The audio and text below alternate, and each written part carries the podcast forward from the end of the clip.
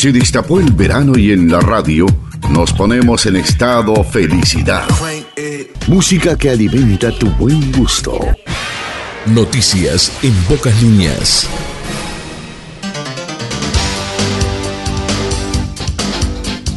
Llegamos al viernes, comienzo del fin de semana, acá en tu radio favorita y como cada día a esta hora, compartimos las noticias en pocas líneas correspondiente a este 6 de enero de 2023, Día de Reyes.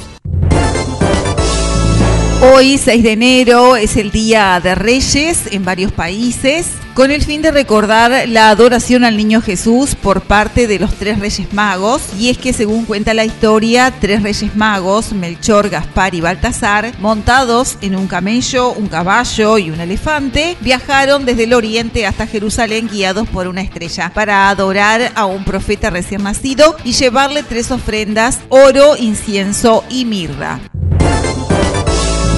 Hoy, 6 de enero, también es el Día Mundial de los Huérfanos de la Guerra, efeméride significativa que busca generar conciencia en la población mundial acerca de los peligros que enfrentan los huérfanos de guerra o los niños en conflicto.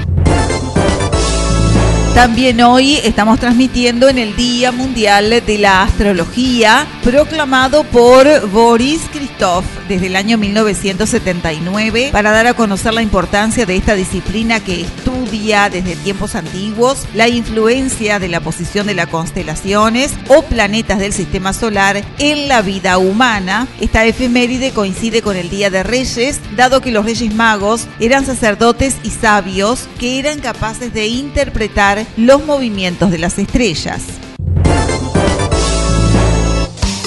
Noticias departamentales.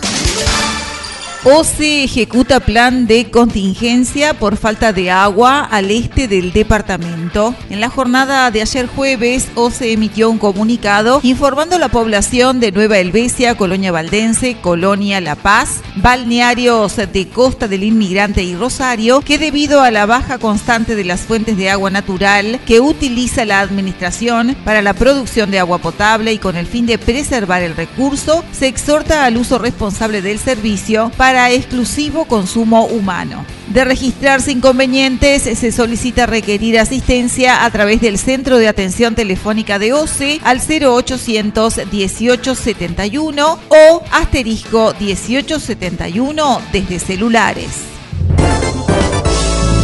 Asesinan a un hombre de una puñalada en Florencio Sánchez. Un vecino alertó a la policía de una persona tirada en el piso. Cuando llegaron los efectivos policiales al lugar, el hombre ya había fallecido. Los hechos sucedieron en la localidad de Florencio Sánchez.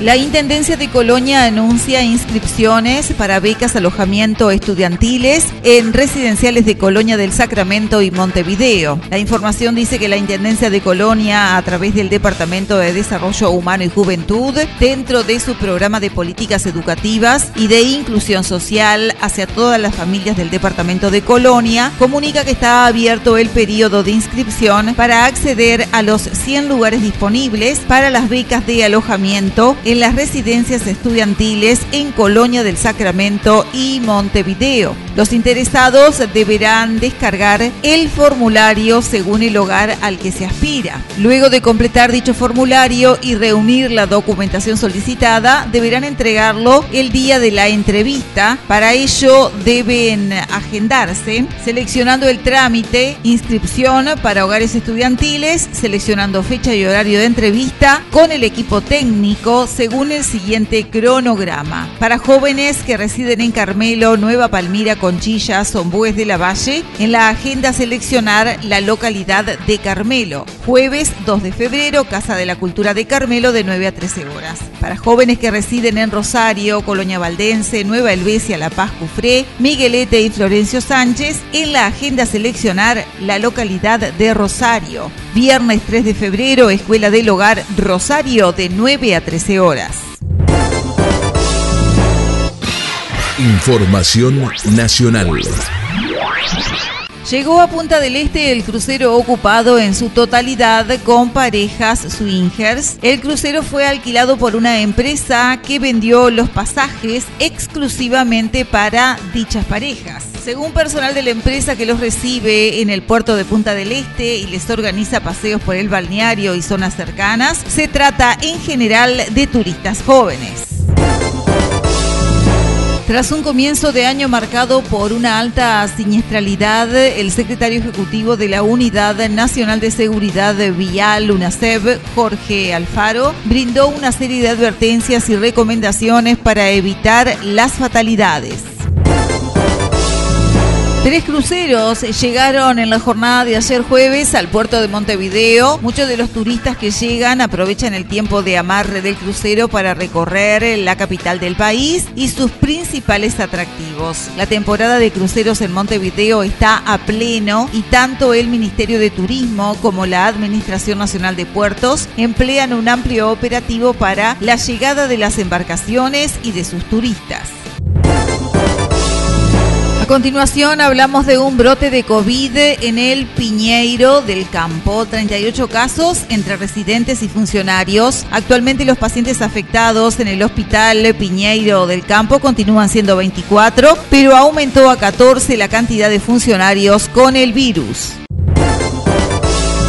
Niños del INAU pasaron la previa de Reyes Magos en los céspedes, donde compartieron con jugadores del Club Nacional de Fútbol. Decenas de niños del INAU vivieron un día para el recuerdo en el centro de entrenamiento del Club Tricolor en la víspera de la llegada de los Reyes Magos. Entre fotos y peloteos, decenas de niños del Instituto del Niño y Adolescente del Uruguay vivieron una mañana para el recuerdo. Desde el Club Nacional de Fútbol se indicó que se impulsan diversas acciones sociales.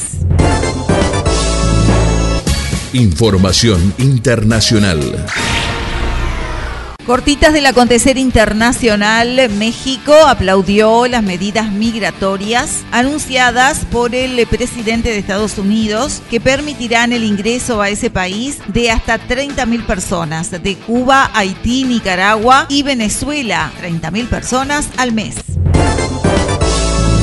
Ovidio Guzmán, detenido en la jornada de ayer en México, es hijo del encarcelado Joaquín Chapo Guzmán y responsable de un vasto tráfico de metanfetaminas hacia Estados Unidos que ofrecía 5 millones de dólares por su captura.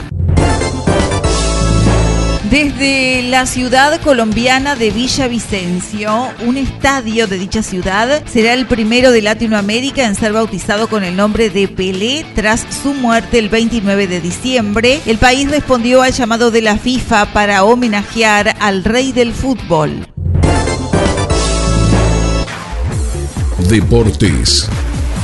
Para entrar en clima, ya están a la venta las entradas para los primeros amistosos de los grandes en 2023. Nacional recibirá a Vélez el miércoles 11 y un día después jugarán Peñarol y Estudiantes en el campeón del siglo. Los clubes más populares del fútbol uruguayo ya tienen su cronograma de partidos amistosos de enero confirmado y en la jornada de ayer jueves dieron a conocer los precios de las entradas en sus primeros encuentros ambos como locales ante rivales argentinos. Nacional eh, que recibirá Vélez el miércoles 11 a la hora 21.30 en el Gran Parque Central, cobrará 200 pesos a sus socios en las tres tribunas habilitadas y 400 pesos las generales. Los menores de hasta 5 años ingresarán de forma gratuita y los boletos se compran a través de la web oficial del club o en red pagos. Peñarol, que será local de Estudiantes de La Plata el jueves 12 a la hora 21.30 en el campeón del siglo, también cobrará 200 pesos a socios, 400 pesos